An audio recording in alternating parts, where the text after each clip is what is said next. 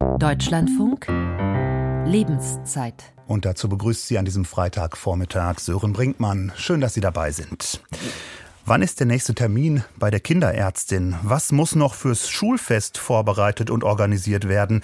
Was steht im Sportverein an? Und wie sieht es eigentlich mit den neuen Schuhen in der nächsten Größe fürs Frühjahr aus? Es gibt immer viel zu bedenken mit Kindern. Und die Arbeit ist in vielen Familien immer noch, naja, klassisch aufgeteilt. Die Hauptaufgaben übernehmen die Mütter, während die Väter noch nicht einmal den Namen der Lehrerin oder die Schuhgröße kennen vielleicht auch ein bisschen überspitzt, aber tatsächlich zeigen Statistiken, dass Frauen einen größeren Teil bei der Kindererziehung übernehmen, sowie insgesamt einen größeren Teil der Care-Arbeit. Was bedeutet das in den Familien? Warum ist die Arbeit oft so ungleich verteilt? Und was hat sich vielleicht auch schon verändert? Was sollte sich aber auch noch tun aus Ihrer Sicht? Darüber reden wir heute hier in der Lebenszeit im Deutschlandfunk. Unser Thema faire Aufteilung. Wie kann gleichberechtigtes Elternsein gelingen. Wir möchten mit Ihnen diskutieren und mit unseren Gästen im Studio. Und ich begrüße Almut Schnerring. Sie ist Journalistin, Autorin und Erfinderin des Equal Care Day. Guten Morgen, Frau Schnerring. Hallo, grüße Sie. Und mir gegenüber sitzt außerdem Jo Lücke. Sie ist auch Autorin und Trainerin für Mental Load unter anderem. Was das genau bedeutet, das besprechen wir in dieser Sendung. Wir reden über ja, die gleich, gleichberechtigte Aufteilung in der Familie. Und Jo Lücke, sie ist Trainerin unter anderem bei Einrichtungen wie Kitas, bei Care-Arbeitsdienstleistern sozusagen, aber auch in Unternehmen. Guten Morgen, Frau Lücke. Einen schönen guten Morgen. Und natürlich sind auch Sie aufgerufen, sich zu beteiligen. Sie können uns gerne anrufen. Die kostenfreie Telefonnummer 00800 4464 4464 00800 4464 4464. Wie ist es bei Ihnen? Wie kann gleichberechtigtes Elternsein gelingen? Gelingt das vielleicht schon oder was ist noch zu tun? Rufen Sie uns an oder schreiben Sie uns eine E-Mail. Die E-Mail-Adresse heißt lebenszeit.deutschlandfunk.de und wenn wir Sie zurückrufen dürfen, dann notieren Sie gerne in der E-Mail auch Ihre E-Mail-Adresse. Ihre, nein, nicht E-Mail-Adresse, die, die, haben wir sowieso dann, wenn Sie uns eine E-Mail schreiben. Anders, Sie sollten dann auch noch die Telefonnummer, so heißt es richtig, die Telefonnummer notieren in der E-Mail, wenn wir Sie gegebenenfalls zurückrufen dürfen zu unserem Thema faire Aufteilung, wie kann gleichberechtigtes Elternsein gelingen. Und wenn ich hier in der Runde mal beginne mit einer kleinen Bestandsaufnahme, was ist so typischerweise, wenn man sich die Durchschnittsfamilie anguckt? Das wird wahrscheinlich schwierig sein bei so vielen unterschiedlichen Lebensentwürfen, aber was sind so die typischen Aufteilungen in der Familie? Was macht der Mann, was, was macht die Frau, Frau Schnering? Also statistisch gesehen äh, sind ja, liegt der Gap ja bei 80 Prozent oder sogar bei 110, wo Kinder äh, in der Familie leben. Und tatsächlich ist auch die Arbeit, die körpernahe Care-Arbeit, die überwiegend Frauen übernehmen. Also wenn es dann ums Trösten, Wickeln, ähm, also das, die, man unterscheidet zwischen der körpernahen Care-Arbeit und der unterstützenden Care-Arbeit. Mhm. wenn es einen Streit drum gibt, wer macht was, dann wird eben auch die, das Auswechseln von Glühbirnen, äh, Rasenmähen, Steuererklärungen und äh, so, das gehört letztlich alles dazu, aber ist eben eher unterstützende Care-Arbeit und die wird eher von Männern getragen. Mhm. Frau Lücke, Sie haben einen Test auch mitentwickelt, wo zum Beispiel solche Sachen abgefragt werden. Wer übernimmt eigentlich zum Beispiel das Rasenmähen oder andere Sachen im Haushalt? Wer übernimmt aber eben auch das Wickeln oder wer denkt dran, die Windeln einzukaufen? Ähm, als Sie den Test entwickelt haben, haben Sie wahrscheinlich auch viel mit Menschen gesprochen. Aus Ihren Erfahrungen, wie ist da die Arbeit aufgeteilt? Ja, die Arbeit ist, äh, wie Frau Schnerring auch schon gesagt hat, entlang von ganz klassischen Geschlechterlinien aufgeteilt. Es gibt Aufgaben, die eher weiblich konnotiert sind, eben das Kümmern um Kinder, das Trösten, Kochen und Putzen. Das sind solche Aufgaben und alles, was dann eher schon fast außerhäusig ist oder eben technisch, das Bohren, das Schrauben, das sind die Aufgaben, die die Väter und die Männer überwiegend übernehmen. Woher kommt das, dass es da so eine Aufteilung gibt? Die Aufteilung ist im Prinzip anerzogen. Wir haben Bilder von Geschlecht, von Aufgaben, die eben dem Geschlecht zugeordnet sind. Und in den Bereich von Mädchen und Frauen fällt dann eben das Sorgen, das Kümmern, das Sorgen für Harmonie auch, also eben dieser emotionale Teil der Arbeit. Und in der traditionellen oder konventionellen Rollenaufteilung haben wir eben die Väter, die für das finanzielle Einkommen, für das Familieneinkommen zuständig sind. Und deren Beitrag durch eben ja Geld vor allem bemessen wird. Mhm. Und das ist etwas, was wir lernen von klein auf im Grunde genommen. Das fängt im Kinderzimmer an mit bestimmten Spielsachen und in den Spielzeugabteilungen und Kleiderabteilungen, wo wir eben sehen, wie eben Spielzeuge oder Kleidungsstücke schon für bestimmte Funktionen vorgesehen sind, die dann äh, diese Rollenaufteilung einüben, im Grunde genommen. Hm. Über diese Rollenaufteilung sprechen wir heute im Laufe dieser Sendung sicher noch ausführlicher. Ich bin in der Vorbereitung immer wieder darauf gestoßen, dass die Grundlagen für so eine Aufteilung, der Mann kümmert sich um das Finanzielle, um die außerhäusige Arbeit, die Frau kümmert sich um Kochen, Kinder, dass diese Aufteilung eigentlich aus der Industrialisierung herauskommt, also eigentlich aus dieser kapitalistischen, aus dem kapitalistischen Wirtschaftssystem, das eben ja die Erwerbsarbeit von Männern in den Fabriken zum größten Teil nötig gemacht hat, während die Frauen in Anführungsstrichen den Rücken frei halten mussten. Ähm, ist das ist das so, dass das sozusagen ja die der, der zeitliche Horizont ist, wo sich das so entwickelt hat? Also die letzten 150, 200 Jahre? Ja, also es ist vor allem aus der Zeit des Bürgertums, ähm, wenn man das historisch zurückverfolgt, dass die Arbeit im Haus eher der Frau zugewiesen wurde und die Arbeit außerhalb des Hauses dem Mann. Aber ähm, das Problem heute, denke ich, ist, dass aus der Zeit von damals noch ganz viel in unseren Gesetzen sich wiederfindet. Und das, was damals für richtig befunden wurde, ja auch in Fachliteratur gelandet ist, in Gesetzestexten, in medizinischer Fachliteratur, in Schulbüchern. Äh, also LehrerInnen wurden damals danach ausgebildet, was Männer, was Jungs angeblich können, was Mädchen angeblich können. Also wenn man ähm, in Literatur von damals schaut, sieht man ganz klar diese Zuordnung, was Mädchen anscheinend alles nicht können und dass sie dazu geboren sind, äh, Mutter zu sein und sich um Kinder zu kümmern und um den Haushalt. Und wenn wir ins Heute schauen, dann ist davon leider halt noch ganz viel drin in, mhm. was Jolücke gerade sagte, in äh, dem, wie wir Spielzeug verschenken, aber eben auch zum Beispiel in Schulbüchern von heute, in, äh, in unseren Gesetzen. Also es mhm. ist gar nicht so einfach, äh, Equal Care zu leben, wenn die Strukturen von damals sich im Heute leider immer noch an vielen Orten wiederfinden.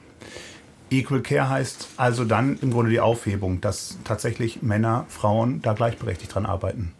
Ja, also unbedingt nicht dieses 50-50. Das äh, ist so ein ganz häufiger Einwand und es muss jetzt nicht jeder alles können und es muss jetzt nicht jeder Handgriff halb geteilt werden. Darum geht es überhaupt nicht, sondern es geht um Wertschätzung, um eine faire Aufteilung, um eine Absprache darüber und um Respekt äh, gegenseitig für das, was da passiert und beigetragen wird zu einem gemeinsamen Haushalt. Und es ist völlig in Ordnung, wenn Rollen unterschiedlich verteilt werden. Das Problem ist die Hierarchie die damit einhergeht. Mhm. Und dass das eine als ja, da muss man sich schon auskennen, mhm. wahrgenommen wird. Und das andere als, ach, das kommt von Herzen, das machen sie doch gerne, da braucht sie auch kein Geld dafür. Der professionelle Beruf, das ist das, was der Mann ausübt, der ähm, sich auskennt und die Frau, die macht ja. vor lauter Herzenswärme dann die Kinder. Genau, und alles, was mit Technik ja. zu tun hat, braucht sowieso viel Kompetenz. Hm. Für mich bedeutet Equal Care auch vor allem, dass sich beide gleichermaßen verantwortlich fühlen für die Sorgearbeit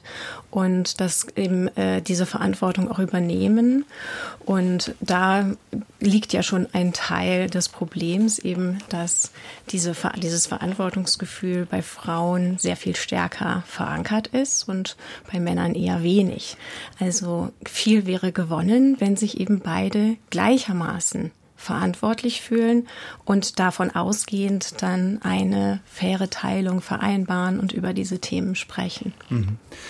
Bei Ihnen klang das, Frau Schnering, auch eben schon ein bisschen durch, dass Sie gesagt haben, das eine ist das, was auch in der, in der Anerkennung deutlich höher liegt, eben die Erwerbsarbeit, während das andere, ja, wie Sie es ausgedrückt ja. haben, von Herzen kommt. Genau. Das kann man im Grunde, weil man äh, aus, aus der nächsten Liebe heraus getrieben dann sich ja. kümmert. Ähm, diese mangelnde Wertschätzung für Care-Arbeit, also auf gut Deutsch die Kümmerarbeit, sich um Menschen zu kümmern.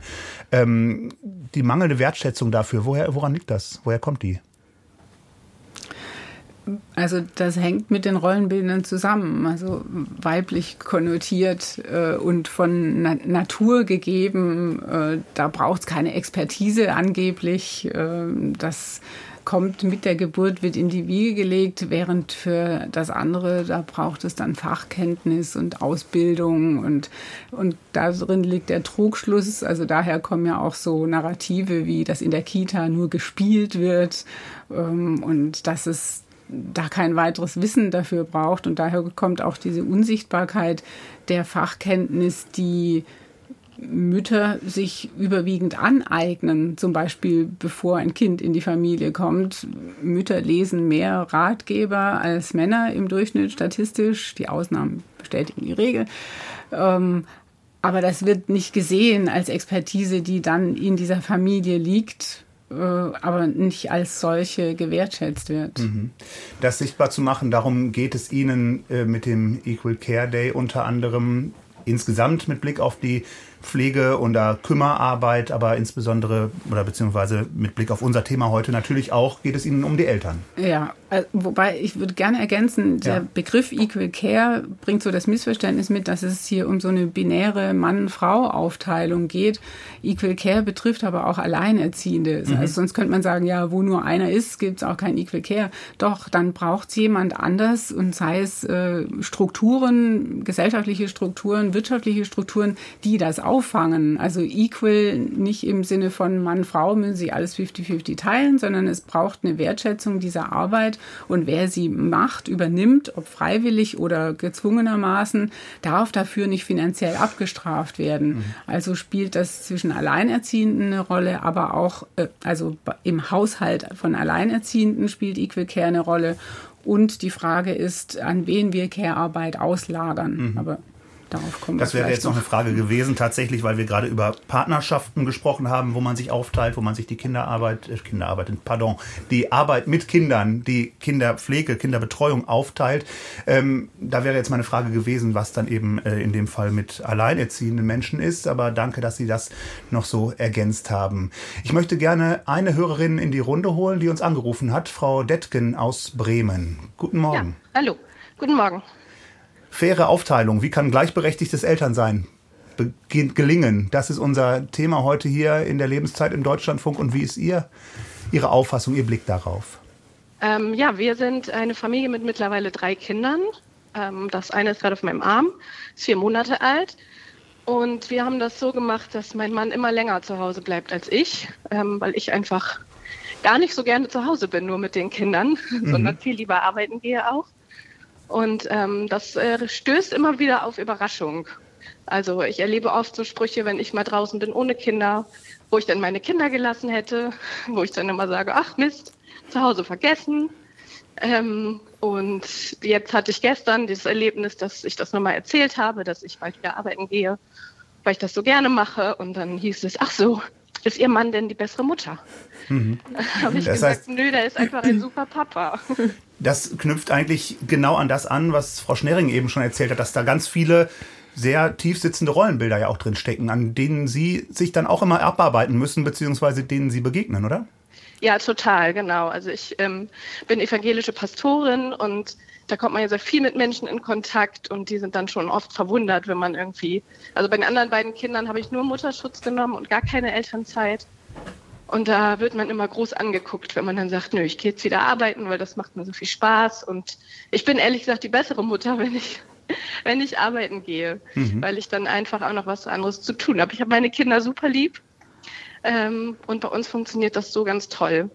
Sie haben jetzt eben schon geschildert, wie andere Leute dann auf ihre Verteilung innerhalb der Familie blicken. Merken Sie, dass es auch ja an Grenzen stößt, einfach strukturell, also dass ihr Mann vielleicht auch ja an Schwierigkeiten hat beruflich oder manches ja verändern muss, um das eben auch auf seiner Seite genauso möglich zu machen?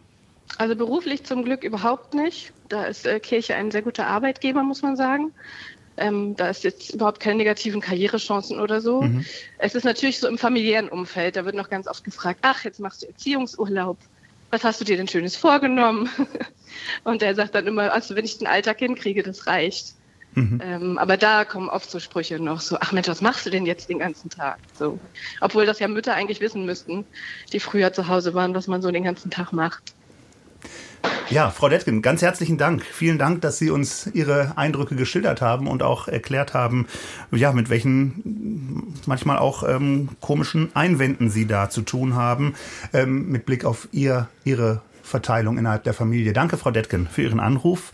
Und ich habe eben schon gesehen, Joe Lücke, Sie haben sehr schmunzeln müssen. Man muss vielleicht ergänzen, sowohl Sie als auch Frau Schnering sind selbst auch beide Mütter. Ähm, und ja, also Sie könnten, glaube ich, gut nachvollziehen, einiges von dem, was wir da gerade gehört haben, oder? Ja, ich äh, glaube, es gibt kaum eine berufstätige Mutter, die solche Fragen nicht schon gehört hat. Und es ist ja eben nicht nur so, dass man eben selber sich als Frau für diese Familienaufgaben besonders verantwortlich fühlt, sondern eben auch gesamtgesellschaftlich dafür verantwortlich gemacht wird. Und deswegen ist das ja ein kleiner Normalitätsverstoß, wenn dann eine Mutter sagt, sie geht schnell wieder arbeiten und auf der anderen Seite der Papa zu Hause bleibt. Und das ist auch oft gar nicht so einfach, mhm. dafür dann einzustehen und deswegen bedeutet Equal Care oder der Weg zu gleichberechtigter Elternschaft auch einiges an innerer Arbeit, mhm. um sich davon abgrenzen zu können und eben eigene Werte, Wertvorstellungen in den Vordergrund zu stellen, um sich dann auch nicht verunsichern zu lassen durch und diese Kommentare, denn das, das ist ja auch deren Funktion. Genau, also weit. innere Arbeit heißt dann oder eigene innere Arbeit heißt dann auch, sich zum Beispiel ein dickes Fell gegen manchen Spruch auch anzueignen. Genau, sich ein dickes Fell anzueignen oder sich auch einfach darüber klar zu werden, woher diese Erwartungshaltungen eigentlich kommen. Mhm. Warum äh, was ist das denn für ein Zweck, dass wir jetzt hier diese Frauen in diese Rolle drücken? Warum müssen das die Frauen machen? Und das vielleicht auch noch ergänzend zu erwähnen, also die Funktion der Abwertung von Care-Arbeit ist ja diese unbezahlt bereitzustellen. Mhm. Und äh, wenn Frauen unbezahlt arbeiten, ist das eben kein Normalitätsverstoß, das ist okay. Aber wenn Männer dann unbezahlt arbeiten, äh, ist das ja, erzeugt das kognitive Dissonanzen, die ne, diesem System System dann eigentlich gar nicht zuträglich sind. Mhm. Also wir haben das auch häufig erlebt. Ich habe drei Kinder mit meinem Partner und wir arbeiten beide freiberuflich, hatten damit die Möglichkeit, das gut aufzuteilen, haben uns versucht in so einem 50-50, aber es ist schon sehr gruselig, was da an Kommentaren kommt. Ich finde, man braucht wirklich ein dickes Fell. Äh, und äh, bei uns hieß dann immer, ja, bei euch geht das natürlich, ihr seid ja freiberuflich. Äh, und je mehr ich mich mit dem Thema damit befasst habe, umso ähm, ja, ratloser werde ich eigentlich darüber, warum so viele zwar darüber sprechen, dass sie das gerne würden, aber dann so viele Hindernisse angeblich in ihrem Alltag finden, warum es nicht geht. Ähm, und es ist halt zum Beispiel so, dass ein, so ein häufiger Einwand ist, dass Männer oder auch Frauen sagen über ihre Männer, ja, in seiner Branche geht das nicht. Also nehmen da so die Verteidigerinnenrolle ein. Statistisch ist aber belegt, dass es für Männer keine Einbußen gibt in der Karriere, sondern im Gegenteil. Also es geht da eher noch bergauf, während Frauen ab dem ersten Kind 60 Prozent äh, Honorareinbußen haben und die Kurve, die so rapide absinkt, steigt auch das ganze Leben nicht mehr wieder an bis nach oben, weil der Care Gap äh, sie unten hält. Mhm. Also warum ja, bei euch geht das und in unserer Branche und meiner Branche geht das nicht. Es stimmt nicht. Mhm keine Einschränkungen bzw. keine großen Hindernisse, haben Sie gesagt. Ich würde gerne Herrn Post aus Bonn mit in die Runde holen, der, glaube ich, ein bisschen einen anderen Blick darauf hat. Guten Morgen. Ja, guten Morgen. Ja, ich habe einen komplett anderen Blick darauf. Jetzt ist die letzten paar Minuten nur über ähm, monetäre Dinge gesprochen worden. Ähm, ich glaube nicht, dass die Dame recht hat. Ähm, wenn sie sagt, ja, Männer, die eine Auszeit nehmen, da geht es danach umso schneller aufwärts. Ähm, Zumindest was ich lese, ich bin kein Wissenschaftler, aber was ich lese, entspricht das ja nicht ganz der Wahrheit. Aber darum geht es mir gar nicht. Mir geht es ja darum, um, um Gleichberechtigung in Erziehung. Ähm, was sicherlich wahr ist, es lässt sich eine Gleichberechtigung ähm, anhand purer Arbeitsmaßnahmen ähm, darstellen. Ähm, es wird aber niemals eine Gleichberechtigung in emotionalen Dingen geben können. Mhm. Ähm, da bin ich fest von überzeugt. Ähm, eine Mutter hat immer eine ganz andere Emotion zu ihren Kindern, wie sie ein Mann jemals haben kann. Das liegt für mich einmal an der, an der Biologie, an der Natur. Das liegt auch zum Zweiten daran, dass halt eine Mutter ähm, das Kind erstmal in aller Regel neun Monate im Mutterleib getragen hat, dass es das dann gebärt hat. Und ähm, dass es auch die ersten Monate eine normalerweise, wenn es einer Krankheit unterliegt, sehr nahen Mutter-Kind-Beziehung läuft, ähm, was ja auch da mit dem Stillen zu tun hat und mit vielen anderen Dingen.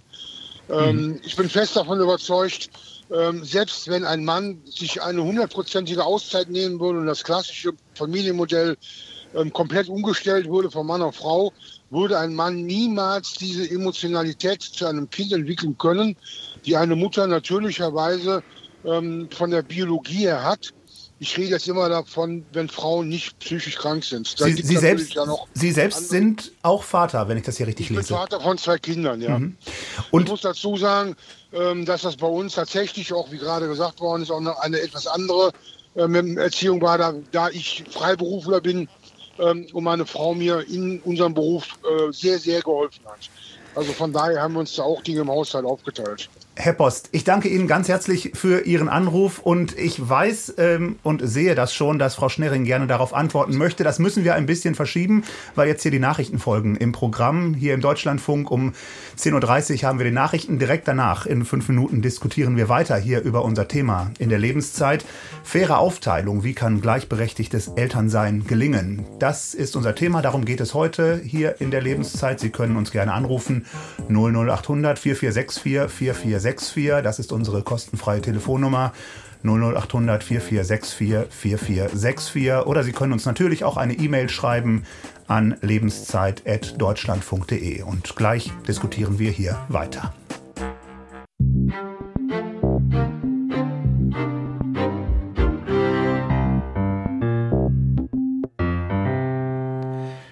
Die Lebenszeit im Deutschlandfunk am Mikrofon ist weiter Sören Brinkmann. Ihnen noch einmal einen guten Tag.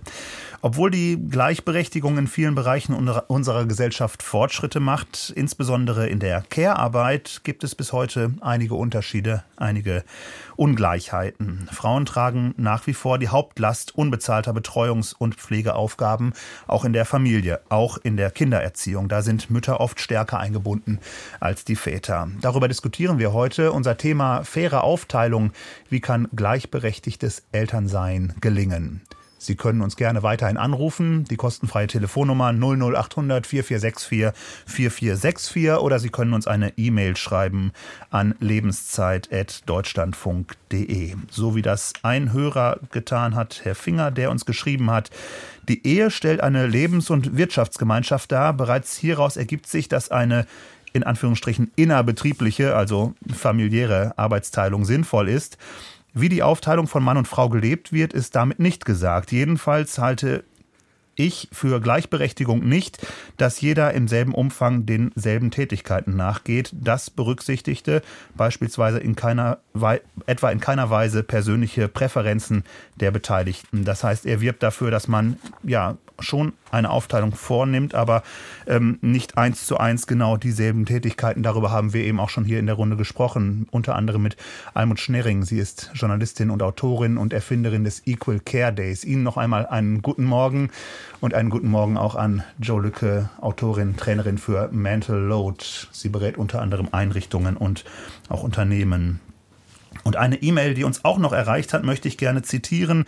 Darin erwähnt die Hörerin Frau Lorenz den alten Klassiker, das bisschen Haushalt macht sich von allein und darin kommt das ganze Problem aus ihrer Sicht zum Tragen und äußert sich darin. Sie schreibt, eben dass die Arbeit daheim nicht als wertvoll oder überhaupt Arbeit angesehen wird, sondern als etwas angesehen vom Partner dargestellt wird, als wäre das nur eine Nebensächlichkeit, die man so macht, aber eben nichts Wichtiges, nichts Wertvolles. Ein Problem, das sich da in diesem Klassiker der deutschen Schlagergeschichte äußert. Ähm, uns haben außerdem viele Mails erreicht, äh, die darauf hingewiesen haben, dass wir hier einige Anglizismen verwenden Natürlich, der Equal Care Day, den Sie ins Leben gerufen haben, Frau Schnering, ist ein Anglizismus. Wir sprechen gleich mal genau darüber, was Sie damit bezwecken und äh, versuchen das auch ins Deutsche zu übersetzen. Ansonsten versuchen wir ein bisschen mehr vielleicht von Kümmerarbeit zu sprechen, wenn wir jetzt von Care-Arbeit gesprochen haben oder auch von Sorgearbeit. Wir blicken darauf, wie in Familien ja, mit den Kindern umgegangen wird, wer sich um die Kinder und wer sich um welche Bereiche der Kindererziehung und der Kinderbetreuung kümmert. Und wir hatten eben vor den Nachrichten Herrn Post, der uns angerufen hat und der insbesondere darauf, darauf hingewiesen hat, dass die emotionale Bindung zu einer Mutter einfach eine ganz spezielle ist. Und darauf wollten Sie antworten, Frau Schnering.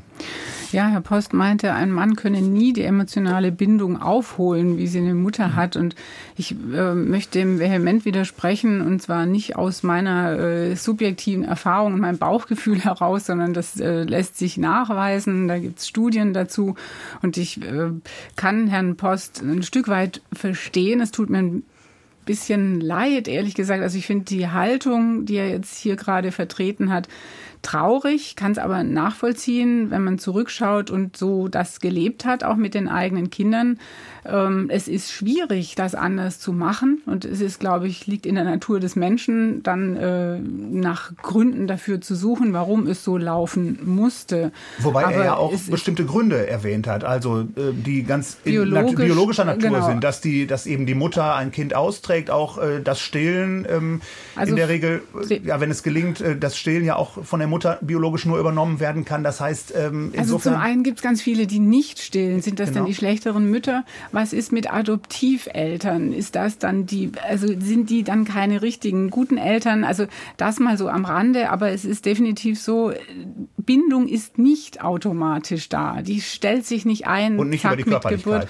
Und äh, die also das hat mit Arbeit, mit Bereitschaft, mit Verantwortung und mit Erwartung zu tun. Und es gibt ein sogenanntes Care-Hormon, das Oxytocin, das entsteht ja im Körper der Frau und steigt, wenn sie stillt. Aber das, äh, dieses Care-Hormon, das Kümmerhormon steigt mit dem sich kümmern. Also wer sich kümmert, da ist, lässt sich nachweisen, dass der Hormonpegel äh, in diesem äh, Care-Hormon steigt. Und wenn man Mann, sage ich jetzt mit zwei N sich nicht kümmert, dann sinkt er wieder. Also durchs Tun das heißt, auch diese Bindung. hormonell verändert sich etwas beim Mann, wenn genau. man sich Genau, das Gehirn verändert sich. Das ist, äh, kann man nachweisen, neurowissenschaftlich, dass das Gehirn sich verändert, wenn man sich kümmert, dass beispielsweise die Sensibilität steigt, dafür ein Weinen von einem Kind zu hören in der Nacht, wenn man für dieses Kind verantwortlich ist. Und schwule Paare zum Beispiel, die ein Kind adoptieren, haben genau die gleichen Veränderungen, die eben im Scan nachgewiesen werden können, wie Mütter sie auch haben. Aber es muss erstmal was dafür getan werden, um es dann muss eben was auch diese, dafür dieses getan werden. zu entwickeln. Genau, man muss sich verantwortlich fühlen. Man mhm. muss sich dafür zuständig fühlen, dass dieses kleine Wesen, dieses Kind hier überlebt und dann entwickelt sich das. Und zum Thema Stillen kann ich nur sagen, also wie, wie lange stillen die meisten Mütter? Zwei Monate? sechs Monate. Also das sind ja die wenigsten, die über ein Jahr kommen. Und dann sind ja immer noch, bis Kinder ausziehen, gab es doch neulich die Erhebung, 20 Jahre sind die alt oder 21. Also zwischen dem Ende der Stillzeit und dem Erwachsensein liegen noch viele, viele, viele Jahre, in denen über 100 andere Faktoren Bindung und Beziehung aufgebaut werden kann. Und äh, es wäre wirklich, wie äh, Almut auch schon sagte, sehr, sehr traurig, die Nachricht für Väter, dass sie nicht diese Beziehung aufbauen können. Man muss es tun. Man muss es tun. Es, ja. es entsteht bewachsen mit dem. Es, es ist Übung auch. Ja. auch genau. Man muss es tun. Das ist ein wichtiges, sicherlich ein äh, sich wichtiger Satz, wenn wir darüber reden, wie kann gleichberechtigtes Elternsein gelingen. Nun gibt es aber auch diejenigen, die vielleicht sagen, diese Aufteilung, die klassische Aufteilung, ist für uns völlig okay. Das ist genau das, was wir auch wollen. Mhm. Was würden Sie denen Da hat ja auch Herr Finger so ein bisschen in die Richtung argumentiert, äh, Ehe ist eine Absprache und äh, das klang für mhm. mich so ein bisschen, das sollen noch die Leute unter sich klären und das finde ich einerseits auch, ja. Äh, warum soll das Paar nicht untereinander klären, wer was macht? Das Problem ist, dass die Person, die die Care-Arbeit übernimmt, finanziell das ganze Leben hindurch benachteiligt ist, weniger, also es mag diese fairen Partnerschaften geben, wo die eine Person bringt das ganze Geld nach Hause, die andere null, jetzt mal bleiben im Extrem, und trotzdem gibt es keine Hierarchie. Das aber ein Leben lang durchzuhalten, ist richtig schwierig. Es werden so viele Ehen geschieden und dann gibt es eine riesige Abhängigkeit. Und äh, ja, wer heiratet und Kinder bekommt, plant das nicht schon mit ein, aber am Ende heißt es halt trotzdem, dass eine Frau dass die Mann oder Frau, wer sich um, wer sich gekümmert hat und nicht bezahlt wurde über Jahre, wird am Ende des Lebens weniger Rente bekommen. Wer sich trennen möchte, überlegt sich das fünfmal, ob es überhaupt möglich ist. Also die Abhängigkeit mhm. durch diese unbezahlte Care-Arbeit wächst im Lauf der Beziehung und ich halte es für unverantwortlich, das im Privaten zu belassen und zu sagen, die Paare sollen das alleine entscheiden, solange die Strukturen nicht dafür sorgen, dass da eine Unabhängigkeit außerhalb der Ehe trotzdem besteht. Also da, da gibt es im Moment nichts, was das auffangen würde. Und es heiraten auch nicht alle und das hat ja auch mit Berufen und so zu tun. Das sind die strukturellen Begebenheiten, in denen eine Familie natürlich auch lebt, die Sie ansprechen. Ich würde gerne Frau Höhner in die Runde holen. Ich bin gespannt, was Sie uns zu diesem Thema noch mit auf den Weg geben möchte. Stefanie Höhner hat uns angerufen aus Schleswig-Holstein. Guten Morgen. Ja, hallo, guten Morgen. Wie ist Ihr Blick auf unsere Frage, wie kann ja. gleichberechtigtes Elternsein gelingen? Genau, also wir haben uns damals ganz bewusst dafür entschieden, für diese klassische Rolle. Der Mann arbeitet und ich bleibe zu Hause bei den Kindern und ich hätte das emotional auch gar nicht anders machen können. Also ich wäre zugrunde gegangen, wenn ich meine Kinder irgendwie in in andere Hände hätte geben müssen, auch wenn es sich um einen Mann handelt, der gelernter Krankenpfleger ist und eine ganz große Fürsorge auch hat. Der arbeitet jetzt allerdings selbstständig, also auch damals schon, als die Kinder klein waren, viel zu Hause und konnte natürlich auch vieles übernehmen. Mhm. Und wir haben uns rückblickend eben auch in dieser klassisch aufgeteilten Rolle als Familie total wohlgefühlt, weil eben ich auch mein Augenmerk eben darauf, also ich konnte gucken, dass die Kinder eine gute Ernährung bekommen. Wenn sie krank sind, sind sie krank, es ist ständig dann jemand da. Also ich finde, man darf das nicht verteufeln und natürlich, da muss ich ähm, auch recht geben, ich habe, denke ich, einen Mann, auf den ich mich sehr verlassen kann. Und auch wenn ich finanziell nicht ähm, für mich selber abgesichert bin, denke ich, wenn es zu einer Scheidung kommen sollte, äh, wären wir trotzdem in der Lage, das auch zu regeln. Mhm. Dass ich nicht ohne irgendetwas dastehe. Damit knüpfen Sie genau an das an, was Frau Schnering eben gesagt hat. Bleiben Sie gerne noch in der Leitung, Frau Höhner. Ähm, die im Grunde genau das, was ich eben schon mal angesprochen habe, ja auch bestätigt, wenn Menschen für sich sagen, das ist genau die Aufteilung, die ich haben möchte. Und wenn Frau Höhner schildert, sie wollte gerne auch sich um die Kinder kümmern und diese Aufteilung war für in diesem Fall die beiden die richtige. Ja, finde ich auch völlig legitim. Also ich habe ein anderes Bild von Partnerschaft, aber das sei dahingestellt. Das kann ja, also ja, finde ich legitim. Äh, ich finde spannend in dem Kontext äh, Rückfrage, ob Sie finanziell sich da irgendwie Gedanken gemacht haben für den Fall, dass, also alle gehen davon aus, dass sie sich gut umeinander kümmern und dass eine eventuelle Scheidung, und wir wollen ja auch nichts herbeireden, darum geht's gar nicht, aber Ihr Beispiel auf andere übertragen, äh, haben Sie darüber nachgedacht? Ich weiß, dass manche das inzwischen tun. Das ist noch ganz am Anfang, dass äh, Paare Verträge abschließen äh, und dass die, der Partner, der Geld verdient, äh, der Partnerin was dafür, also ich möchte es neutral formulieren, es geht hier nicht um die Herdprämie und davon, dass äh, man mehr Geld bekommt vom Partner, wenn man mehr Kinder ähm, erzieht, aber einen finanziellen Ausgleich, der sich eben tatsächlich dann als Einkommen niederschlägt, sodass im Fall einer Trennung oder auch einfach für das Gefühl von Partnerschaftlichkeit und Augenhöhe was da ist. Und ich habe vor kurzem einen Beitrag von einer äh, Juristin gehört, die eben jetzt solche Verträge abschließt. Es gibt ganz wenige Paare, die das tun, finde das aber was ganz Wichtiges. Frau, Frau Höhner, dieser Punkt, den Frau Schnerring hier macht, also wäre es Ihnen vielleicht auch wichtig, um ja, die Arbeit auch vielleicht noch wertgeschätzter zu bekommen, da finanziell auch anders dazustehen, abgesichert zu sein, sei es eben über private vertragliche Regelungen oder vielleicht auch ähm, staatlicher Art, dass sie noch, noch stärker finanziell auch unterstützt werden für die Kindererziehung, für die Kinderbetreuung? Also finanziell sieht es bei uns so aus, dass wir sehr gut aufgestellt sind. Also ich bräuchte jetzt von staatlicher Seite, also das kann ich ja nur für uns sagen, keine Unterstützung. Und ähm, ich weiß, dass ähm, das, was ich hier tue, wird sehr, sehr geschätzt. Also ich bekomme wirklich von meinem Mann ähm, die Resonanz, dass er glücklich ist, dass ich das so mache, wie ich es mache. Und bei uns ist es, also wir haben es jetzt halt noch nicht vertraglich festgelegt, aber natürlich gibt es auch in einer Beziehung mal Höhen und Tiefen. Und wir waren auch schon mal an einem Punkt, wo man sich gestritten hat und auch über finanzielle Dinge nachdenkt. Und ähm, ich denke schon, dass wir das auch ohne Vertrag hinbekommen würden, dass ich eine finanzielle Absicherung habe, im schlimmsten Falle. Ähm, aber ja, darüber sollte man vielleicht doch mal nachdenken. Mhm. Also, hm. Frau Höhner, vielen Dank für Ihren Anruf und danke, dass Sie uns ja geschildert haben, wie, wie Sie ähm, selbst in der Familie auch mit der Kinderbetreuung, mit der Kindererziehung umgehen. Vielen Dank. Ich würde bei dem Thema der traditionellen Rollenverteilung, also einer mhm. Lohn arbeitet, einer Sorge arbeitet, vielleicht noch das Thema Freizeit mit einbringen. Versprochen, Frau Lücke, das machen wir sofort. Ich Sehr habe noch zwei gut. Mails aber hier auf dem Tisch liegen, die ja. ich erstmal noch gerne vorziehen würde, weil die auch in eine ähnliche Richtung gehen. Zum einen von Frau Stolz, die uns angerufen hat, die uns, pardon, äh, geschrieben hat.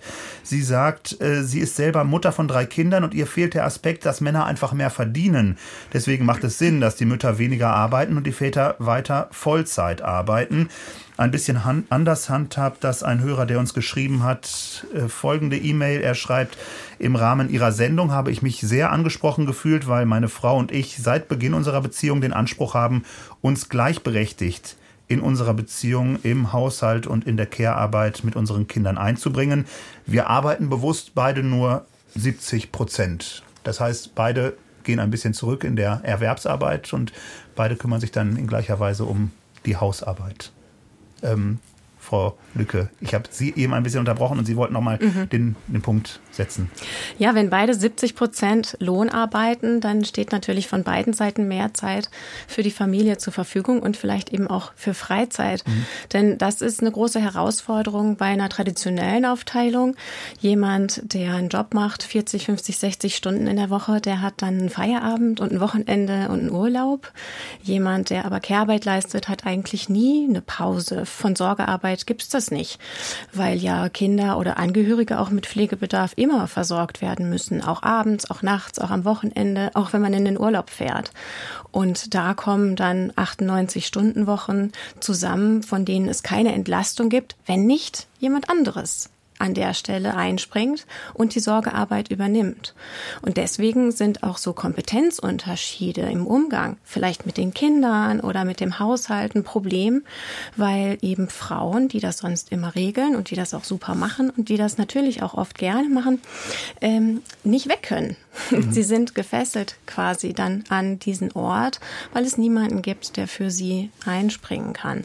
Und hier wäre es einfach wünschenswert, dass da auch eine faire Aufteilung der Freizeit vorhanden ist, was bedeutet notwendigerweise, dass eben jemand anderes die Sorgearbeit mit übernehmen muss und sich dafür verantwortlich fühlen und ja, eben, wie, wie wir auch schon gesagt haben, diese Aufgaben einüben. Und noch, noch mal ganz kurz, weil wir gerade bei der finanziellen Frage ja auch waren, ja. Ähm, wäre es aus Ihrer Sicht sinnvoll, dann zu sagen, es müsste eben auch die Care-Arbeit, die Betreuungsarbeit mit Blick auf Kinder zum Beispiel, müsste dann auch stärker entlohnt werden tatsächlich? Ich würde sie nicht entlohnen, aber ich würde sie besser sozial absichern. Wir haben ja jetzt eben für Betreuungszeiten einfach ein paar Rentenpunkte, die sogenannte Mütterrente, aber sonst gibt es da eigentlich nicht viel. Mhm. Und das ist natürlich ein ganz grundsätzliches strukturelles Problem. Und ich bin ganz, ganz hundertprozentig dafür, diese Aufgaben besser abzusichern, sodass es auch tatsächlich leichter fällt, dann eben für einen Mann diese Aufgaben zu übernehmen, weil eben die finanziellen Löcher, die dadurch aufgerissen werden, weil man nicht auf dem Arbeitsmarkt in Anführungszeichen produktiv ist, einfach kleiner sind. Mhm.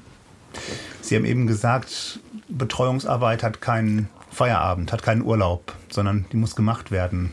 Frau Schnerring. Ich fände ganz gut, genau, du hast es jetzt angesprochen und ich höre so Einwände, die jetzt gerade konkret niemand bringt, aber die ich, wenn ich auf Social Media unterwegs bin, äh, häufig zu hören bekomme, äh, dass viele den Eindruck haben, doch, doch, bei uns ist das aber schon fair verteilt. Ähm, man weiß, dass äh, selbst da, wo selbst wenn der Partner arbeitslos ist, trotzdem die berufstätige Frau dann nach Feierabend immer noch mehr Care-Arbeit unbezahlt übernimmt. Also dieses, äh, die Freizeit, die der Frau ähm, fehlt, aufzuwiegen und das sichtbar zu machen, finde ich einen ganz wichtigen Punkt. Und vielleicht kommen wir an der Stelle auf den Mental Load Test nochmal konkret zu sprechen. Also wer jetzt in der Reaktion das Gefühl hat, naja, bei uns, das haut schon hin und nee, Freizeit, äh, mein Mann hilft ja auch im Haushalt oder der, äh, doch, doch, der übernimmt dann auch die Kinder, ich darf dann auch mal mit meiner Freundin weg. Äh, da nochmal zurückzuspulen, ehrlich zu sein, vielleicht äh, den Mental Load Test zu machen, den gibt's auf mhm. equalcare.de. Äh, wenn man da im Menüpunkt auf Mental Load geht, den kann man sich gratis runterladen und den gibt's auch online. Den hat Joe Lücke zusammen mit äh, der Initiative Equal Care Day entwickelt.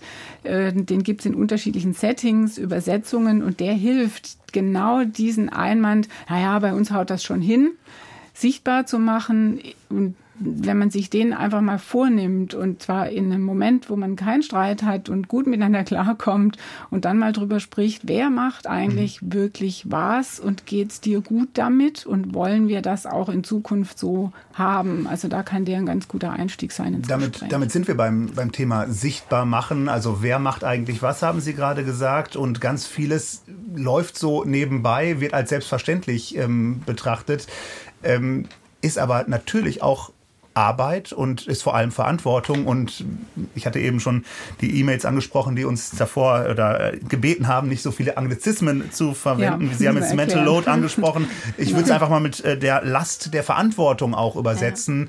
Ja. Ähm, auf der Seite, die Sie angesprochen haben, da fand ich ganz schön, ist so ein Beispiel ähm, Kindergeburtstag, Kindergeburtstagsvorbereitungen. Einfach mal durchdekliniert, was bedeutet das eigentlich? Also ähm, den Termin erstmal abklären, aufschreiben, sich zu überlegen, wie kommt das Kind hin? Wie kommt das Kind wieder zurück? Ähm, wie oder was schenkt man zum Beispiel? Ähm, müssen, ist das ein Motto, eine Motto-Party? Muss man da noch irgendwas bedenken? Muss man vielleicht noch das Kind verkleiden? Alles das. Also das scheint alles so, ja, so ein bisschen die Kinderbetreuung zu sein, so das Selbstverständliche. Aber dass da natürlich Arbeit drin steckt, Arbeit, die dann gemacht werden muss, das ist, glaube ich, das, worauf Sie auch aufmerksam machen wollen, dass Sie einfach zeigen möchten und sichtbar machen möchten, wenn wir bei dem Thema sind, da ist wirklich ganz, ganz viel an Kleinigkeiten, die gar nicht selbstverständlich sind, sondern an so einem Kindergeburtstag, so leicht wie das klingt, hängt ganz viel.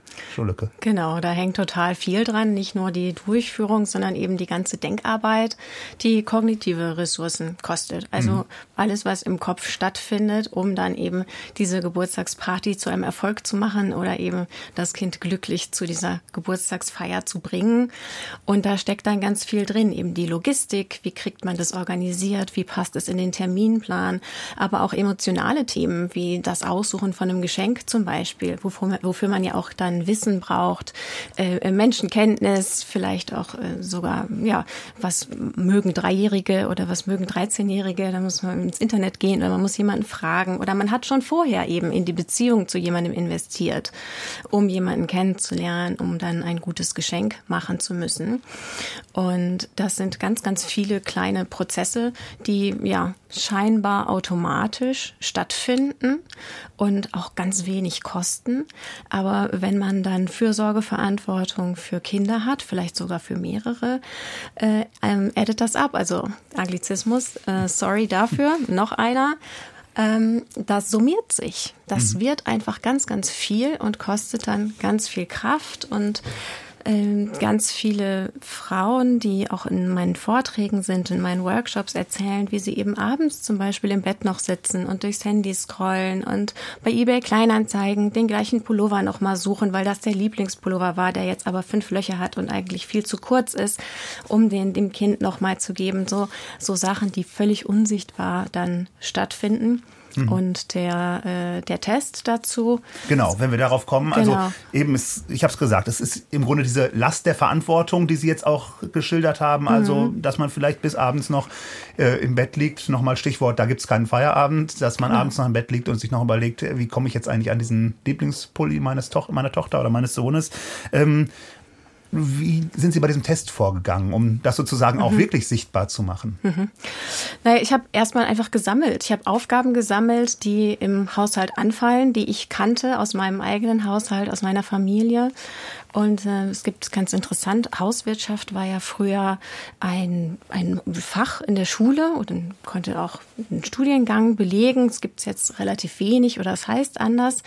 Ähm, aber es gibt ganz interessante auch äh, Broschüren und Dokumentationen von solchen Einrichtungen, die Menschen, die von zu Hause ausziehen, so äh, Tipps an die Hand geben, was sie wann tun müssen, wenn sie ihren eigenen Haushalt führen. Mhm. Also im Prinzip so ein How-to-Haushalt. Wie oft putzt man die die Fenster, wie oft wischt man einen Kühlschrank aus. Und das habe ich dann gefunden und ergänzt in der ersten Fassung. Und in den nachfolgenden Fassungen dieses Tests habe ich dann eben mit Menschen aus der Initiative Equal Care Day zusammen überlegt und neu zusammengefasst und eben noch einen Teil für pflegende Angehörige hinzugefügt, ähm, der nochmal das Themenfeld erweitert. Und so haben wir ja zusammengesammelt, zusammengesucht und jetzt dann vier Seiten mhm. mit eng bedruckt, mit und, vielen und kleinen man, Aufgaben da. Und wenn man bedenkt, was da alles zu beachten ist, eben gerade auch bei dieser Verantwortung, die man trägt, dann zeigt sich wiederum, dass es eben auch nicht so einfach nur die Nebenbeiarbeit ist, sondern ähm, und deswegen vielleicht auch diese Hierarchisierung zwischen Erwerbsarbeit, die professionell sein muss, und der häuslichen Arbeit, kind, äh, Arbeit mit Kindern zu Hause, dass das äh, ja eben gar nicht den Tatsachen entspricht, sondern genauso viel Verantwortung, Denken erfordert. Frau Schnell. Also für, den, für jeden dieser Bereiche gibt es auch einen Beruf. Mhm. Ja, genau. Und äh, wenn es zum Beispiel einen Lockdown gibt oder die Kitas geschlossen sind und plötzlich diese ganze Arbeit komplett von der Familie oder von der kehrtragenden Person, der Mutter übernommen wird, dann ist die ganz, hat die ganz viele Jobs mhm. auf einmal. Also ganz viele Jobs auf einmal und wir reden gleich weiter darüber hier in der Lebenszeit im Deutschlandfunk.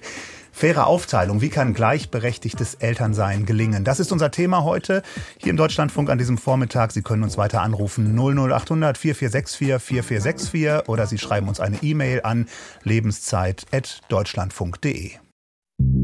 Deutschlandfunk Lebenszeit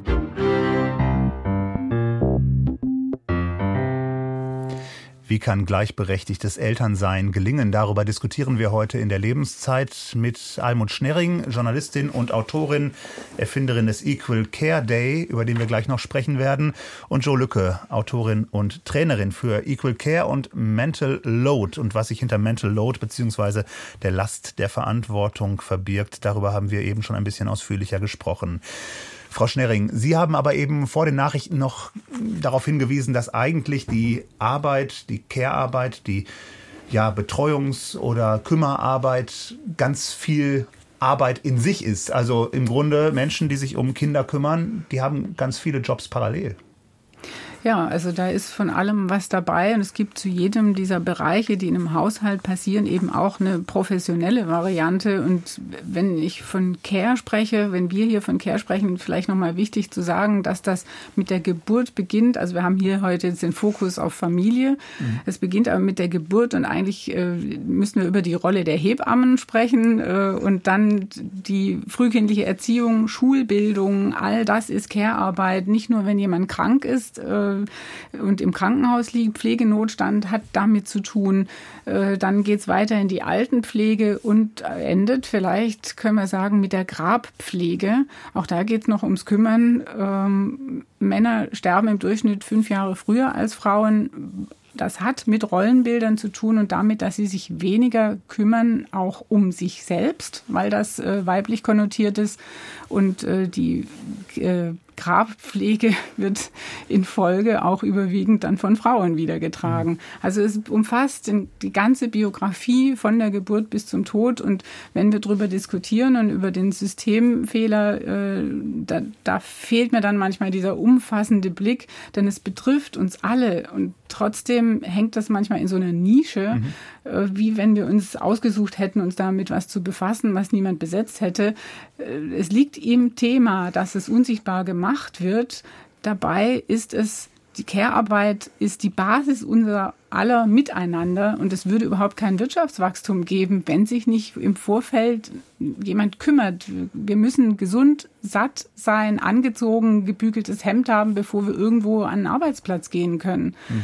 Also diese Voraussetzung für alles andere in der Hierarchie, wenn wir das als Grundlage nehmen, ich glaube, dann können wir über kommende Fragen äh, nochmal ja. anders diskutieren. Den Punkt haben Sie nochmal gesetzt und Sie haben gerade auch den Satz äh, erwähnt, es beginnt alles mit der Geburt äh, natürlich. Und wenn wir nochmal auf die Arbeit in den Familien gucken, dann ist mir auch in der Vorbereitung immer wieder aufgefallen, dass gerade bei dem Rollenverständnis, bei der Rollenverteilung sich auch wirklich mit der Geburt in der Familie ganz, ganz viel verändert. Also selbst Paare, die vorher vielleicht noch relativ gleichberechtigt gearbeitet haben, auch, die ja, verändern dann doch dieses Rollenbild hin zu diesem, ja. ich nenne es nochmal klassischen äh, oder ja, diesem ursprünglich äh, alt hergebrachten Rollenbild, sagen wir es so, Routine. Äh, dieser Routine, genau, ja. ähm, verändern es dann, wenn eben ein Kind geboren wird und dann, wie die wir jetzt besprochen haben, dann die, die Frau ähm, sich häufig vermehrt um das Kind kümmert. Die Mehrheit würde gerne anders und dann verfallen wir in alte Rollenbilder, wenn es nämlich dann stressig wird und wenn es schnell gehen muss, dann äh, und Not an der Frau ist, dann ändern wir nicht das System, dann müssen wir Care-Arbeit leisten und dann geht das am leichtesten, was wir so mitbekommen haben. Das heißt, eigentlich wäre ideal, sich vorher zusammenzusetzen und zu überlegen, wie stellst du dir das vor, wenn mhm. wir dann Kinder bekommen? Wie wichtig ist dir Beruf? Wie wichtig, wie teilen wir das auf, um dann nicht in der Situation im kalten Wasser zu strampeln und zu merken, äh, eigentlich wollten wir es anders und jetzt kommt das Kind dann aus der Schule. Zwei Mails würde ich gerne noch vorlesen, die uns erreicht haben an die E-Mail-Adresse lebenszeit.deutschland.de. Zum einen schreibt uns ein Hörer, es geht doch vor allem um die Doppelbelastung der Frauen, die Teilzeit arbeiten und zusätzlich die gesamte Familienorganisation übernehmen, und zwar auch, wenn der Mann eigentlich mehr machen möchte. Arbeitgeber geben Vätern kaum Raum für Care-Arbeit, denn von ihnen wird häufig verlangt, dass sie sich auf den Beruf konzentrieren, nicht wegen Krankheit eines Kindes oder so mal zu Hause bleiben. Das ist eine Meldung, die uns erreicht hat, ein, eine E-Mail und eine andere von Frau Schulte-Werning. Sie schreibt uns Wertschätzung innerhalb und auch außerhalb der Eltern von Kindern und deren individuellen Aufteilungen drückt sich über Sprache aus. Das Erreichte wird neutralisiert, solange immer noch von Zuhause sein anstelle von Zuhause tätig oder verantwortlich sein gesprochen wird, gegenüber dem Terminus arbeiten gehen. Das sind Mails, die uns erreicht haben und ein Hörer, der uns angerufen hat auf der Telefonnummer 00800 4464 4464 ist Herr Bestvater, der uns aus Niedersachsen angerufen hat. Guten Morgen. Schönen guten Morgen, auch einen schönen guten Morgen in die Runde. Ich habe Ihre Sendung verfolgt und musste mich wirklich einfach mal zu Wort melden. Das ist eine wirklich wichtige Diskussion, die geführt wird, äh, auch zum Thema Gleichberechtigung. Es absolut notwendig. Ich wollte ganz kurz von uns berichten, da wir, ich bin selber, also wir sind äh, Familie, zwei Kinder. Ich habe einen sechsjährigen und 13-jährigen Sohn in der besten Pubertätszeit gerade drin. Und wir haben das von Anfang an auch aufgeteilt. Wir sind beide Arbeitnehmer, meine Frau zu 30 Stunden, ich arbeite auch Vollzeit. Und wir ähm, müssen das wie viele andere Familien auch regeln. Auch als das Kind kam, war klar, da kommt Verantwortung auf uns zu. Da wird abgesprochen, das machen wir und da kümmern wir uns auch beide drum. Und äh, wir gehen auch, haben auch Sachen, dass wir natürlich auch, äh, das Thema Freizeit wurde vorhin angesprochen, auch dass wir zum Beispiel zum Sport gehen. Ja, dann geht meinetwegen montags meine Frau zum Sport, ich bleibe zu Hause und kümmere mich um die Jungs. Und dann gehe ich dienstags hin nach so einem Prinzip. Das Prinzip Kindergeburtstag, was kam, wir haben hier Kindergeburtstag mit 14 Kleinstkindern. Das sind zwei Tage im Jahr, die wir beide Urlaub haben weil wir uns beide drum kümmern. Und das Thema, man würde sich gerne anders auch drum kümmern, auch so um Elternzeit und sowas. Ich hätte es gerne so gehabt. Meine Frau hat die Elternzeit genommen. Finanziell war es äh, andersrum nicht machbar. Ich habe aber dafür zweimal meinen Jahresurlaub am Stück genommen und habe auch sämtliche Kindergarteneingewöhnungen gemacht. Ich habe die, die Schulgeschichten, ich betreue als ehrenamtlich, auch als Elternteil mit vielen anderen Eltern äh, die Kids, Kids in der ersten Klasse mit. Ich finde einfach, wenn man sich, äh, wenn man Kinder hat, sich dafür entscheidet, hat man eine gewisse Verantwortung und ja, wir sagen hier immer, also erstmal die Kids und dann kommen wir. Mhm. Das ist bis zu einem gewissen Grad in Ordnung. Klar kommt man an seine Grenzen, aber so Sachen, man organisiert dies und das nebenbei, diese stille Arbeit, die nicht irgendwo gewertet wird, die macht man einfach, weil sie dazugehört. Und ähm, ja, Herr Westvater, wir, wir, haben eben schon hier ein bisschen darüber gesprochen, inwieweit auch das dann ähm, im Umfeld vielleicht auch kritisch beäugt wird, wenn genau. sich Väter mehr kümmern oder vielleicht auch, was der Arbeitgeber dazu sagt. Wie ist es bei Ihnen? Genau, und äh, da wollte ich ganz kurz eben einhaken. Und äh, Sie hatten vorhin eine Dame ich, im, im Gespräch, sie, ich meine, ob sie bei Ihnen sitzt, ich weiß es nicht ganz genau, oder am Telefon, die war Pastorin. Die sagte auch, ähm, Mensch, ich bin ganz gern mal draußen unterwegs oder auch was man sich von anderen Menschen anhören muss. Ähm, ich bin mittlerweile 42 Jahre an, das, alt, das, das Fell wird langsam dick, muss ich sagen. Und letztendlich ist es meine Familie. Wenn wir uns dafür entscheiden, das so zu machen, dass wenn wir auf einer Familienfeier sind, dass ich sage, komm zu meiner Frau heute Abend, macht euch, wir machen einen schönen Abend, ich fahre, wenn was mit den Jungs ist, ich kümmere mich darum, dann entscheide ich das. Und wenn ich dann von einem Tisch von Bekannten der männlichen Seite dann äh, entsprechende Bilder, das ist mir egal. Wir leben mhm. das ganz mhm. häufig, auch wenn wir im Sommer mit dem Fahrrad unterwegs sind mit Kindern und wir treffen Familien, weiß ich nicht, 1. Mai oder sonst irgendwas, dann ähm, sitzt man gemütlich zusammen, meistens ist einer von uns beiden, also äh, meine Frau und ich, wenn wir diesen Auge auf die Jungs haben oder auch mal gucken, was da so los ist. Viel wird dann gesagt, gesagt nach dem Motto, na ja, komm, ne, passt schon. Ähm, man erntet definitiv dumme Blicke und dumme Sprüche, aber da stehen wir drüber, weil das ist unsere Entscheidung. Und mhm. auch das Thema Arbeitgeber. Wir haben den Vorteil zum Teil, ähm, ja, dank Corona, seit Corona ein bisschen im Homeoffice arbeiten können. Also organisiert man sich das und wir haben von beiden Seiten von den Arbeitgebern die Möglichkeit, äh, durch das Homeoffice, wenn jetzt zum Beispiel ein Kind krank ist, und zwar nicht so, dass sie da permanent am, am Bett sitzen müssen. So, dann kann man wir beide unsere Arbeitszeit aufteilen. Wir können sagen, gut, ich mache jetzt mal zwei Stunden und danach nochmal. Mhm. Kann nicht jeder. Das mhm. kann man auch nicht in jedem mhm. Job, das verstehe ich auch. Aber das ist ja so die Frage, wie organisieren wir das bei uns? Und ich finde, das ist Familie ist ein Job und ein sehr, sehr großer Job von Anfang bis Ende durch. Und äh, den muss man irgendwie versuchen zu regeln, aber finde, man sollte nicht so viel darum geben, was, was um einen rum gesagt wird oder was halten die anderen davon, wenn ich jetzt mit meinen Kindern in der Stadt spazieren gehe, meine Frau geht alleine einkaufen. Und Herr Westvater, schön, wenn Sie das, ja, wenn Sie das auch ausblenden, was da vielleicht auch an man, manchen Bemerkungen dann kommt. Und ja, danke, dass Sie uns geschildert haben, wie Ihr, Familien, wie Ihr Familienleben aussieht. Äh, danke Ihnen und Sie haben angesprochen eben eine Hörerin, die uns aus Bremen angerufen hatte, früher in dieser Sendung. Und ebenfalls aus Bremen hat uns auch Herr Petersen angerufen. Guten Tag, deswegen gebe ich direkt weiter an Sie, Herr Petersen. Hallo, guten Tag. Bin ich so zu hören bei Ihnen in der Sendung? Wunderbar. Sie sind gut okay. zu hören und Sie können uns gerne sagen, wie Ihr Blick auf unser Thema ist. Wie kann gleichberechtigtes Elternsein gelingen? Ja, genau. Also ähm, meine Kinder sind jetzt schon 18 und 15. Insofern gucke ich so ein bisschen zurück auf diese ganz heiße Phase. Und wir haben auch, ähnlich wie der ähm, Hörer vor mir, versucht, eine relativ gleichberechtigte Aufteilung hinzubekommen. Und ich fand schon, dass es auch eine Menge gesellschaftliche Hürden, die auch viel im Kopf stattfinden oder eben in so eingefahrenen Mustern, die einem so im Weg stehen. Also dass ich auch als Vater gemerkt habe, die anderen Väter, wenn die für die Kinder verantwortlich sind, dann gehen die ins Freibad oder gehen auf den Spielplatz oder machen eine Radtour und im Keller stapelt sich die Wäsche, die aufgehängt werden muss.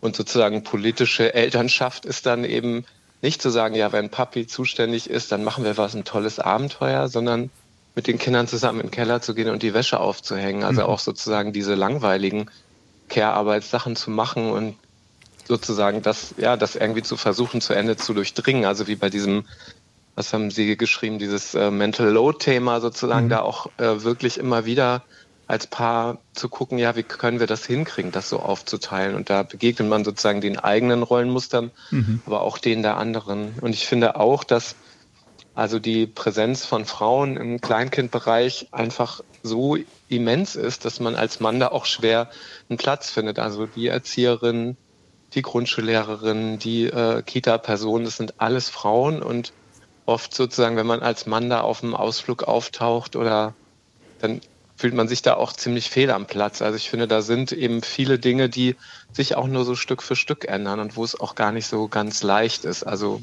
für die Frauen nicht, aber ich finde zum Teil für die Männer auch nicht. Also ja. gegen diese Superkraft des Gebärens und des Stillens dann sozusagen erstmal anzuwirtschaften, das bedeutet auch, dass die Frau sozusagen auch den Platz dann freimachen muss. Empfinden also Sie das so, dass das auch ja erstmal ja, frei gemacht werden muss oder dass sich da auch eben genau, auf also, der Seite was ändern ja, muss? Ich, ich würde es nicht so formulieren wie der etwas ältere Herr, der das so als sehr naturgegeben wahrgenommen hat. Und das kann man gar nicht verändern. Ich finde, das kann man auch verändern. Sie haben ja auch schon über Hormone gesprochen und so weiter. Aber es ist schon erstmal, also ich, wie soll ich sagen, als junger Mensch war ich eher so konstruktivistisch drauf, sage ich mal. Also das Geschlecht wird gemacht und das ist alles sozusagen nur Sichtweise der Gesellschaft. Mhm. Und das hat sich ein Stück weit relativiert durch diese Situation der Elternschaft, weil ich schon ja auch total beeindruckt war davon, was meine Frau da kann, sozusagen ein Kind auf die Welt zu bringen und auch zu stillen. Und es auch schon so war, dass ich mich da erstmal so ein bisschen als Zaungast empfunden habe. Und das dann sozusagen zu verändern, ist schon erstmal auch ein Stück Arbeit. Also die Kinder wollen dann erstmal immer zu Mami, weil das sich so vertraut anfühlt. Also meine Frau hat tatsächlich auch sehr lange gestillt. Und das mussten wir auch tatsächlich aktiv gemeinsam verändern, dass es sich dann ähm, ja relativiert. Und natürlich mhm. braucht es da auch meine Bereitschaft, mich da reinzuarbeiten in diese Rolle. Herr Petersen, ganz herzlichen Dank für Ihren Anruf an diesem Vormittag. Hier im Deutschlandfunk sprechen wir heute über die Frage, wie kann gleichberechtigtes Elternsein gelingen? Und Herr Petersen hat gerade ein bisschen gesagt, ja, dass auch natürlich von beiden Seiten die Bereitschaft da sein muss, auch ja, Rollenverständnis zu überdenken, vielleicht auch ein bisschen einen Platz frei Schulücke. Ja, absolut. Das ist was, wenn man da gegen den Strom schwimmt, dann ist das eine Aufgabe für alle Beteiligten. Und wir wachsen eben in einer Gesellschaft auf und unsere Kinder werden da reingeboren, wo wir eben noch eine sehr starke äh, Aufteilung haben nach Geschlecht. Und das heißt, wenn man dann Sachen anders macht und gleichberechtigter, dass man da ganz oft eben nicht zu der Mehrheit gehört und komisch angeguckt wird und eben auch der einzige Papa ist auf dem Spielplatz oder beim Babyschwimmen oder so. Und da erfordert es tatsächlich einiges an Durchhaltevermögen mhm. und natürlich auf Seiten der Mütter auch dann an Abgrenzungswillen und Ab Gebewillen in gewisser Weise. Ähm, in dem Moment, wo dann eben Aufgaben an den Papa gehen, von denen sie eigentlich ihr Leben lang gelernt hat, dass das ihre ureigensten Aufgaben sind als Mutter. Und das ist ja dann ganz oft auch mit dem Selbstwert verknüpft, eine gute Mutter zu sein, eine gute Frau zu sein und so weiter. Also das heißt, das Rollenbild steckt da auch drin. Das Rollenbild steckt da ganz stark drin und das für sich auch zu überwinden, da muss ich sagen, das ist auch was, das war auch für mich ein Prozess, denn als ich Mutter geworden bin, äh, war mir gar nicht klar, wie stark da noch auch verinnerlichte Rollenbilder in mir stecken und wie meine Ansprüche sind an mich selbst als Mutter. Das wusste ich ja vorher gar nicht, als ich mhm. noch keine Mutter war, denn das ist ja Elternwerden ist eine transformative Erfahrung. Man kann vorher nicht wissen, was da passiert. Und in dem Moment eben, wo dann die Sorgearbeit so sprunghaft ansteigt, da äh, kommen dann ganz viele von diesen Ideen plötzlich wieder so ins Bewusstsein mhm. und nehmen sich da einen Raum. Und da muss man tatsächlich aktiv gegenarbeiten. Wir wollen nach vorne schauen und ein bisschen auch nach Lösungen fragen und ja, antworten auf die Frage, wie kann gleichberechtigtes Elternsein gelingen? Wir haben ein paar Eindrücke gerade gehört von Vätern und Sie sagen es auch gerade, Frau Lücke, ja, dass man natürlich auch eigene Rollenbilder überdenken muss. Denken, das führt mich wieder zu dem Punkt oder zu einem Satz, den ich eben von Herrn Petersen, unserem Hörer, gehört habe, der sagt, man muss eben die Hürden im Kopf auch überwinden. Also sicherlich ist das eine Antwort, dass da im Kopf manches Denkmuster auch vielleicht verändert werden muss. Und vielleicht auch bei der Sprache wir haben es eben schon gehört, dass bei der Sprache auch ganz viel anfängt. Zu Hause sein ist eben das Zuhause sein und nicht zu Hause arbeiten. Ein Beispiel oder was ich auch schon oft gelesen habe, dass zum Beispiel bei der Elternzeit, da wird ja oft gerechnet 12 plus 2 und die zwei Monate, die werden dann gerne als die Vätermonate mhm. bezeichnet. Eigentlich ist dann also klar, die Mutter macht ein Jahr frei, die Väter haben dann noch die plus zwei Elternzeitmonate.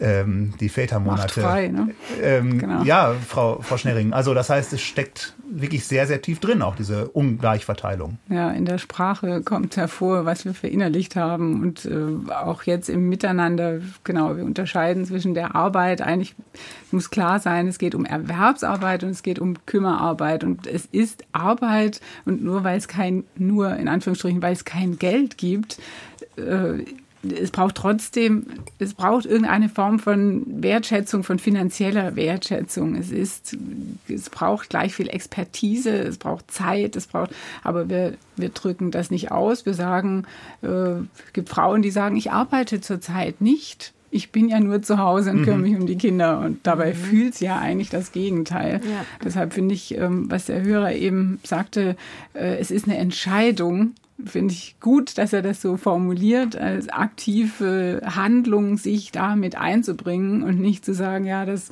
äh, liegt in der Natur oder es, äh, man muss es tun. Und dann wächst man rein, dann verändert sich das Denken, es verändert sich die Haltung dazu. Und trotzdem, es ist nicht Schuld von einem Paar, wenn es nicht klappt, weil die Strukturen derart dagegen arbeiten. Also eigentlich liegt die Lösung ähm, auf beiden Ebenen, auf individueller Ebene, Klar, ein Paar muss sich an die Nase fassen und überlegen, wie machen wir das anders? Auch wie leben wir das unseren Kindern anders vor? Mhm. Wenn die das später leichter haben sollen, dann zu sagen, na ja, wir haben uns für das Traditionelle entschieden, aber unsere Kinder können dann machen, was sie wollen. Schwierig. Also das Individuelle und das Strukturelle und dann gemeinsam ergänzt sich das und dann kann sich vielleicht was verändern. Mhm. Ob wir das noch erleben, in so einem großen Maß äh, war ich zu bezweifeln, aber ich. Ähm, wenn, naja. wenn Sie jetzt eben diese beiden Ebenen ansprechen, zum einen eben die individuelle, die persönliche Ebene in Familien, wie man das aushandelt äh, in der Partnerschaft eben auch oder in der Familie. Und dann die strukturellen Veränderungen. Das ist ja ganz konkret auch eine Forderung dann an, es muss sich etwas verändern, eine Forderung an die, äh, an die Politik. Ich habe von Ihnen gelesen, dass ein Problem oder dass Sie ein Problem, Frau Schnerringen, darin sehen, dass Eltern sich als singuläre Gruppe be begreifen ja. und eben dadurch gar nicht so die, die Wirkmacht haben, wie sie es eigentlich bräuchten. Also eigentlich müsste man sich vernetzen, viel stärker sozusagen zusammenstehen, dass alle Leute, die ja. Care-Arbeit machen, die ähm, genau. Versorgungsarbeit, Sorgearbeit machen, dass die für Verbesserungen eigentlich die gemeinsamen Interessen zusammenwerfen. Ja, es braucht einen Zusammenschluss, um gehört zu werden. Also natürlich ist es wichtig, dass jede Gruppe hat ihre besonderen Bedürfnisse und Wünsche und äh, fällt manchmal durchs Raster. Aber es ist so ein basaler, äh, so, so ein ganz grundlegender Systemfehler, den wir da leben. Unser Wirtschaftssystem baut darauf auf, dass Care-Arbeit gratis abgegriffen wird. Mhm. Und ich halte an diesem Wort Care-Arbeit fest, um, äh, weil es nur im Englischen dieses ganz umfassende bedeutet von der Geburt bis zum Tod und eben nicht nur Elternschaft oder nicht nur die Pflege. Es geht nicht nur um den Haushalt. Care meint dieses äh, allumfassend, das ist unser, die Basis unseres Lebens. Und wenn wir die, das System, im Prinzip müssten wir es auf den Kopf stellen, mhm. weil wir bezahlen die Arbeit, die von der Care-Arbeit profitiert und glauben, wie die Hörerin ja auch gesagt hat, äh, dass das, was diese Basis ausmacht, gar keine Arbeit ist oder sowieso schon da sei, als wäre es so eine natürliche Ressource mhm. wie Wasser oder so, die man. Und, und für eine Besserstellung, für, eine, für mehr Wertschätzung setzen Sie sich ja auch ein im Rahmen des Equal Care Days, ähm, der alle vier Jahre im Schaltjahr. Wir haben nun ein Schaltjahr stattfindet. Äh, Sie haben den gesetzt auf den 29. Februar. Also In anderen Jahren findet er dann am 1. März genau. statt. Und ja, Sie wollen damit genau diese Öffentlichkeit ja auch erzielen, erreichen. Wir haben, äh, ich arbeite mit meinem Partner und Kollegen zusammen zu dem Thema Equal Care und Rollenbilder. Ähm, mein Buch Die rosa Hellblau-Falle hat mich in das Thema reingezogen. Mhm. Äh, und da geht es dann um die klassische Rollen, wo kommt Rollenmuster. Ja. Genau, was geben wir Kindern eigentlich weiter mhm. ähm, an binärem? Und äh, wir haben 2016 gemerkt, dass wir mit dem Stichwort Kümmerarbeit und dem Care Gap überhaupt nicht gehört werden. Und das, es war auch kein politisches Thema. Das äh, Familienministerium hat erst 2017 im zweiten Gleichstellungsbericht berechnet, wie dieser Gap sich in Zahlen ausdrücken lässt. Und wir haben 2016 gesagt, es braucht irgendwie ein Symbol, ein Tag, ein Moment, damit wir einen Anlass haben, um endlich mal darüber zu sprechen und haben aus so einer aus der Idee heraus halt die URL gekauft, haben gesagt, es gibt jetzt ein mhm. equalcare.de und wir setzen das jetzt und sind dann so über also im positiven Sinne überfahren worden mit Anfragen, mit Interesse von Menschen, die gesagt haben, ja stimmt, da fehlt was, da wir müssen gemeinsam uns also äh, Forderungen formulieren, was sich ändern muss in all diesen Bereichen. Und so kam es zum Equal Care Manifest und zu einem jährlichen Aktionstag, der eben, wie Sie gesagt haben, genau auch am 1. März begangen wird. Der 29. Februar, den haben wir gewählt, um symbolisch klar zu machen, es geht um unsichtbare Arbeit und mhm. der Schalttag wird eben oft übergangen, so wie die Care-Arbeit auch. Und mhm. deshalb liegt der Tag äh, auf dem 29. und wird jetzt dieses Jahr auch wieder begangen. Es gibt ein Equal Care Day Festival. Alle, die jetzt sagen, äh, das war ein bisschen kurz, was wir hier besprochen haben, sind herzlich eingeladen, sich ein Ticket zu kaufen und zum da Equal Care Day Festival das zu dann kommen. Noch ein bisschen ausführlicher, dieses Thema. Und es gibt ja, das muss man hinzufügen, ja auch Bereiche, in denen die Sorge Sorgearbeit noch ungleicher verteilt ist als zum Beispiel bei der Kindererziehung, bei der Kinderbetreuung. Zum Beispiel, wenn man auf die Altenpflege guckt, da ist, wenn ich es richtig gelesen habe, richtig in Erinnerung habe, der Unterschied bei fast 90 Prozent. Also ja, also wollen wir ganz kurzer Exkurs dahin, dass wir Care-Arbeit mhm. ähm, es geht um Berufe und an ganz vielen Stellen lagern wir sie ja aus. Wir lagern sie an andere Frauen aus, die meist zu wenig Geld dafür bekommen, die unter Umständen aus einem anderen Land nach Deutschland kommen für drei Monate mhm. und ihre eigenen Kinder alleine lassen. Also äh, nur um diesen Systemfehler in seiner Breite nochmal bewusst zu machen. Äh, ja, da ist eine unfaire Verteilung nicht nur in Bezug auf Geschlecht, sondern auch in Bezug auf Herkunft, in Bezug auf ja. Ein ganz kurzer Exkurs, weil ich gerne Joe Lücke noch einmal zu Wort kommen lassen möchte in dieser Sendung. Sie haben auch ein Buch geschrieben, das trägt den Untertitel Wie Equal Care euer Familienleben rettet. Wie tut es das denn? Ja, die gleichverteilte Verantwortung für die Familie ist etwas, was Beziehungen total stärkt, weil sie eben Beziehungen auf Augenhöhe ermöglicht. Es gibt keine Liebe in Machtverhältnissen, hat Bell Hooks gesagt, und das ist auch durchaus zutreffend. Allerdings wird in dem Buch auch ganz stark thematisiert, dass das nicht nur auf der individuellen Ebene stattfinden kann, sondern dass die Verantwortung für Sorgearbeit auch eine kollektive ist. Mhm. Und wir eben, wie wir uns um die Wirtschaft sorgen, uns auch auch in gleicher Weise äh, für die Sorgearbeit verantwortlich fühlen sollten und eben auf der öffentlichen und der privaten Ebene hier auch eine gleichberechtigte Verteilung dieses Verantwortungsgefühls brauchen, mhm. um diese Care-Krise zu lösen, die ja auch mit Fachkräftemangel und so weiter einhergeht. Da also sind wir ja, da sind wir nochmal bei dem Punkt, den wir eben schon angesprochen haben. Dass es einerseits die individuelle, die persönliche Ebene ist in Familien, andererseits das Das ist immer eingebettet genau. in einen Zusammenhang und darum geht es auch in meinem Buch. Beides muss zusammenkommen und das ist die Conclusio am Ende dieser Sendung. Wir haben darüber gesprochen, wie kann gleichberechtigtes Elternsein gelingen? Faire Aufteilung. Das war unser Thema heute in der Lebenszeit hier im Deutschlandfunk. Ich danke ganz herzlich Almut Schnerring, Autorin und Journalistin und Joe Lücke, Autorin und Trainerin für Equal, Equal Care und Mental Load. Das war die Lebenszeit am Mikrofon Sören Brinkmann. Ihnen einen angenehmen Tag.